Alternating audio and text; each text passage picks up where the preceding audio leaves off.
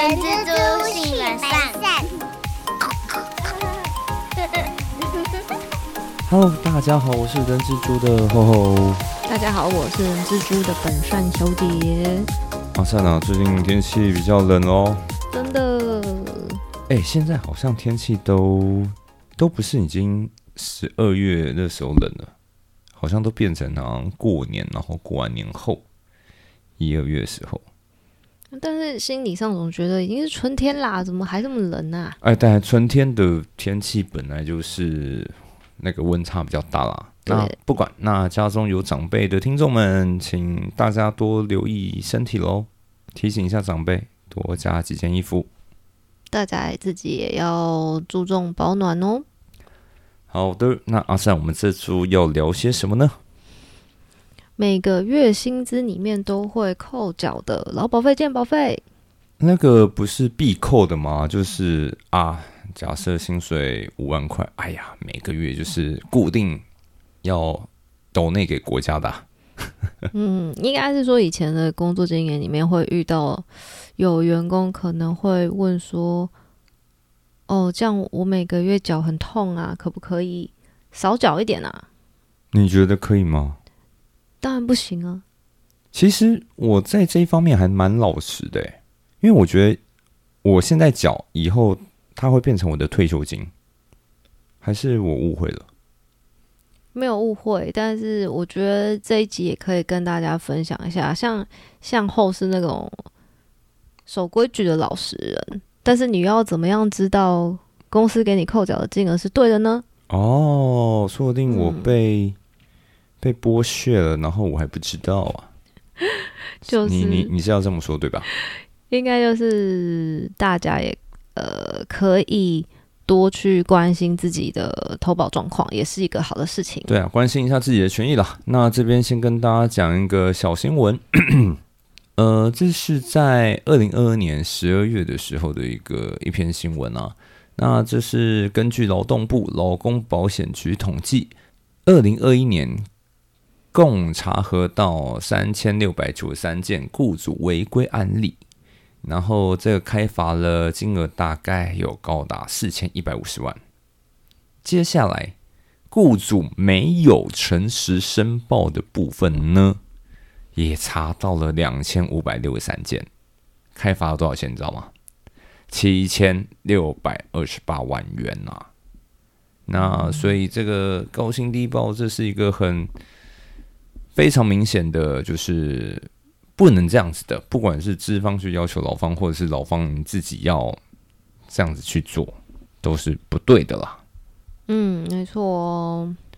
那接下来阿善，你要怎么补充给大家呢？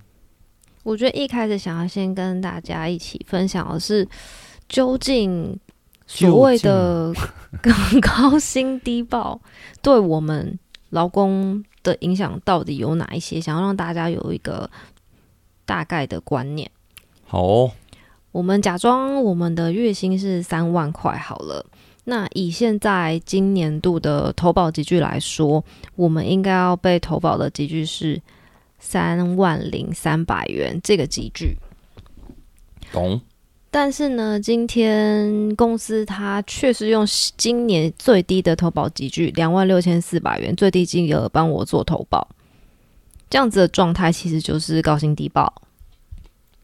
很明显的高薪低报，但是嗯，这个是发生在雇主可能会这样要求员工，有可能对不对？也是有可能的。然后，但是嗯这个也有员工去要求雇主，哎、能不能帮我高薪低报？就像你刚刚一开始讲的，没错，没错，因为其实高薪低报这件事情最直接影响就是每个月我们自己从薪资里面必须要负担的保费就会有影响。那如果以我们刚刚那个月薪三万块，然后高薪低报的角度去看，我们每个月自己要被扣掉的劳保费大概会少缴大概八十六块钱左右，但是对公司来说会少缴三百多块，所以应该是说，为什么大部分的高薪低报都是公司想要呃节省人事成本可能会有的原因？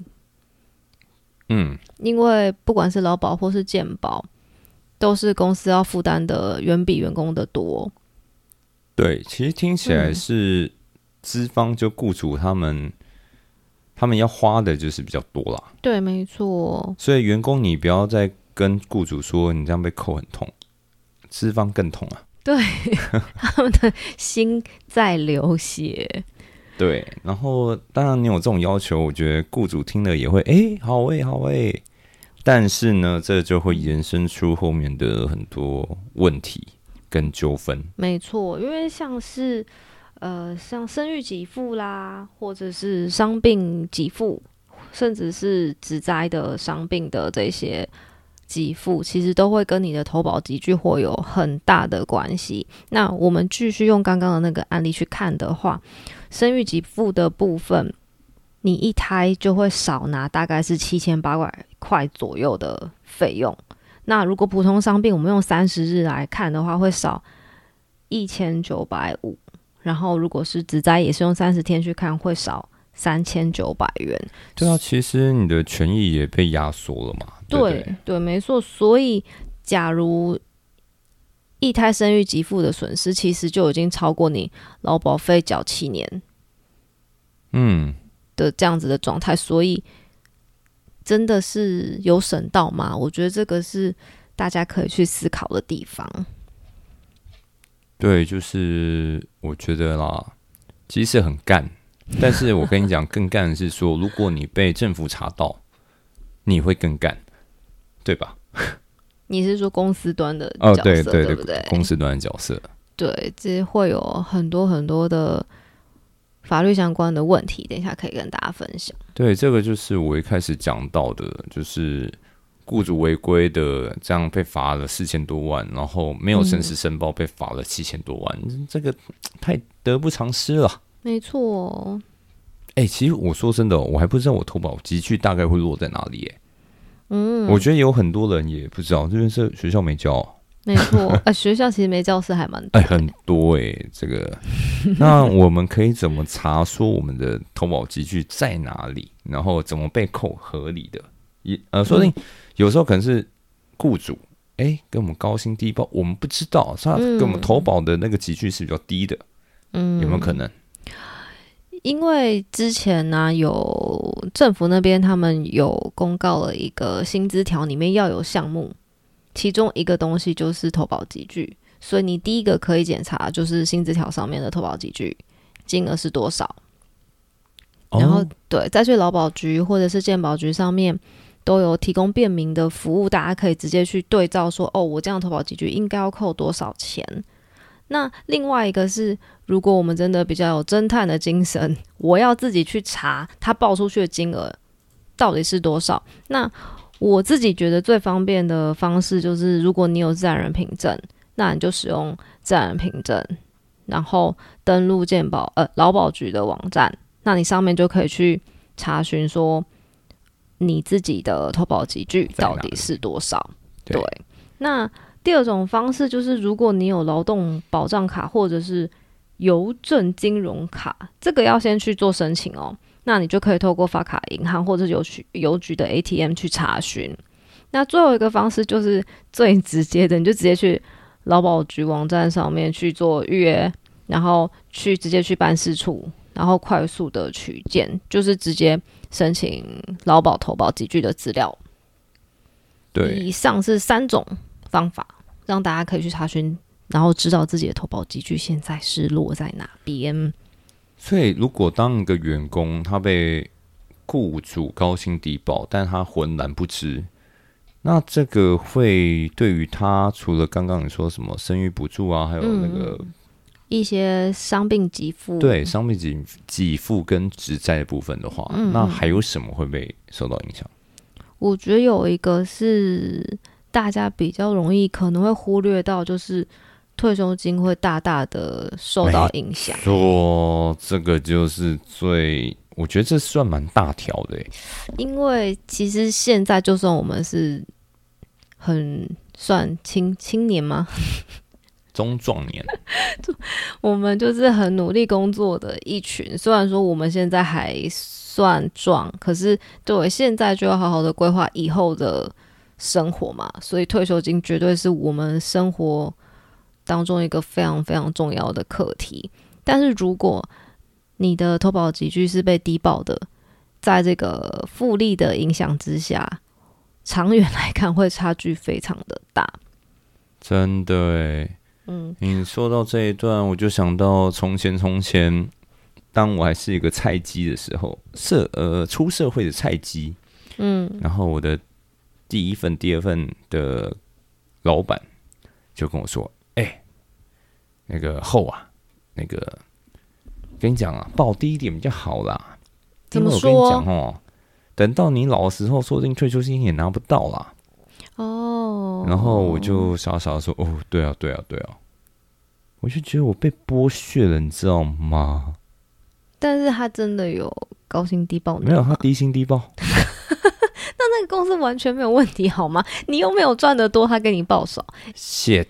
但是我们也要反过来讲哦，我们今天一直在说哦，高薪低报不 OK，高薪低报母汤呐。可是低薪高报。根本就是一模一样的状态，也是不可以的。对，这个其实我们刚在 re 稿的时候，我刚刚也是这样问阿三，嗯，会不会有人去争取说，哎，中了呀，那个这个帮我高报啦，然后我就之后退休以后，就我退休金就可以拿比较多嘛，对不对？嗯，但其实这个状况其实蛮不合理的。对。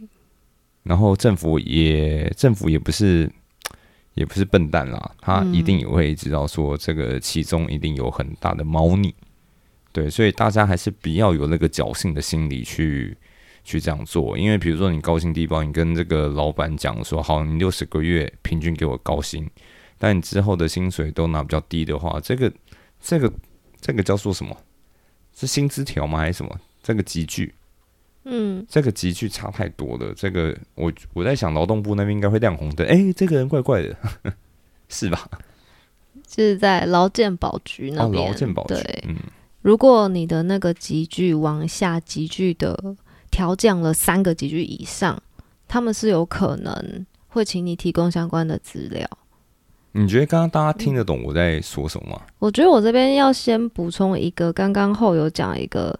呃，六十个月这件事情，就是劳保这个部分，其实大家一直都对它有一个破产疑虑啊。对，从我们出社会讲到现在，但是它毕竟还是我们现在国家非常重要的一个社会保险啦，所以我们这边还是把它当做是一个我们退休规划的一个重要的项目来源。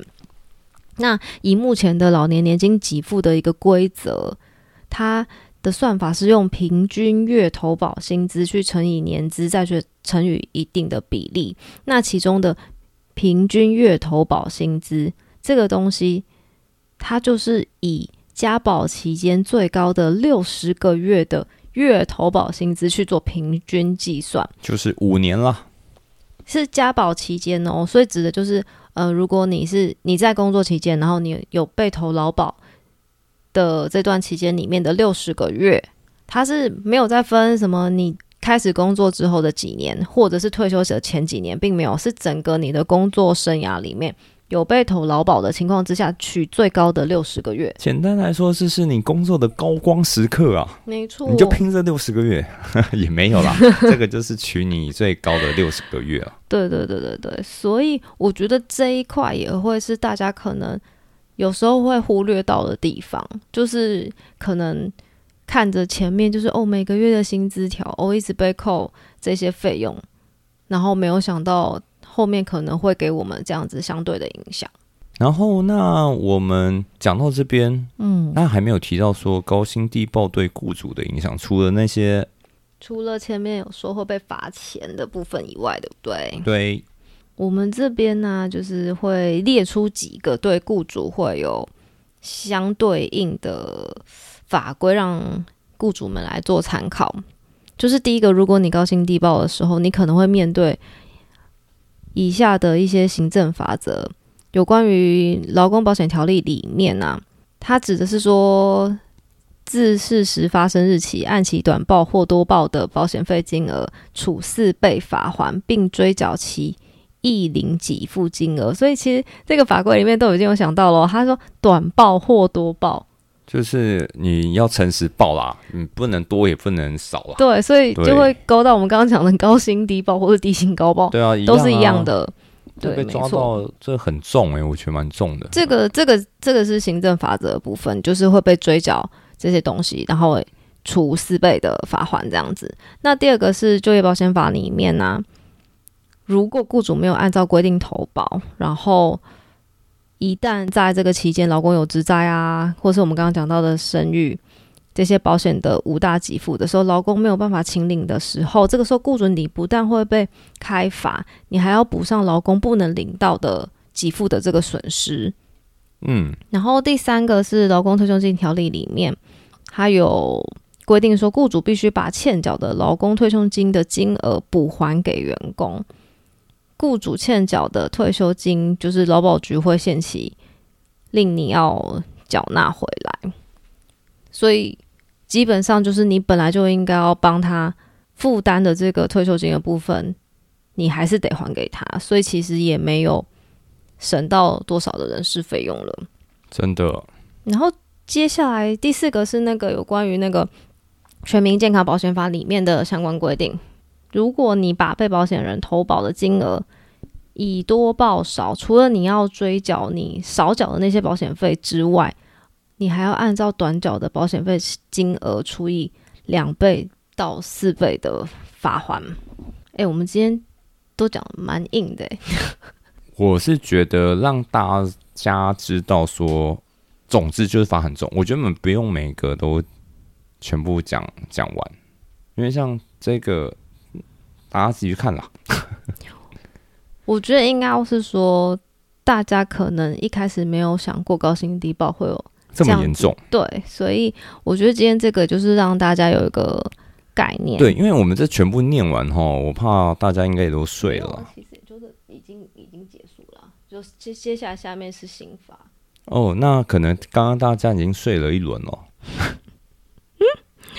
然后我们刚刚给大家就是知道的是行政法则的地方，然后我觉得更更要雇主们更要注意的部分是，如果你没有如实的投保，还有可能会有刑事上面的责任哦。对，其实我刚刚在说这个啊，这个的话，就我觉得让大家知道说这这蛮严重的一件事情啊。嗯，没错。那这个法则，我觉得我们在节目上就没有啊，就两条而已啊。两条，但这字蛮多的呢。嗯，没有要全部讲啊。好，那阿善，你把大纲摘要跟大家说一下就好了。第一个就是明知道是不是事实的事项，然后你让公务员登载，让他的职务上所掌管的公文会足以产生损害的话，会有相关的罚则。然后接下来就是可能会涉及伪造文书或是使登载不实这样的情况，所以都会触犯到刑法，所以大家一定要特别的小心。那最后一个就是俗称的诈欺啦，其实大家上网在 Google 上打个高薪低报，然后用一新闻去搜寻，就会发现其实这类新闻还真不少哎、嗯，对吧、所以不管是雇主跟员工，我觉得都要特别留意了。没错，只只要你只要呃，你只要诚实申报就没事了。没错，那最后一个问题啊，那老公如果假设嗯今天这状况是老公他也同意了，他可以接受高薪低报，那最后很不幸的，也不能说很不幸啊，最后就是还是被抓到了。那雇主就能因为这样可以减轻他未据实申报投保薪资的责任吗？我们直接讲结论，好，就是雇主他去依法为我们劳工们正确的去投保跟提缴退休金，都是雇主的义务。啊。我觉得这个是这件事的核心啊，，so ga，对，所以也不会因为劳工说哦没关系，我可以不用，我我可以低保，雇主就可以这样子去做，这样就违法。对，就本来该怎么做就怎么做啦。嗯，没错。所以就像是你去报道的时候，雇主也不会问你说：“诶，我们投保投多少钱好不好？”不会有这样子的一个过程，因为你依法就是会有一个正确应该要投保的金额在那里的。对，这个高薪低报哈，就会让我想到问女生体重，嗯，然后通常啦，女生一定是少报的，就是无条件舍去是吗？应该是是基本。哦，应该随便都先减个三公斤、五根五公斤以上，哎、五公斤有点多、欸。这个也算高薪低报，这个叫做高呃呃怎么怎么讲高讲不出来了。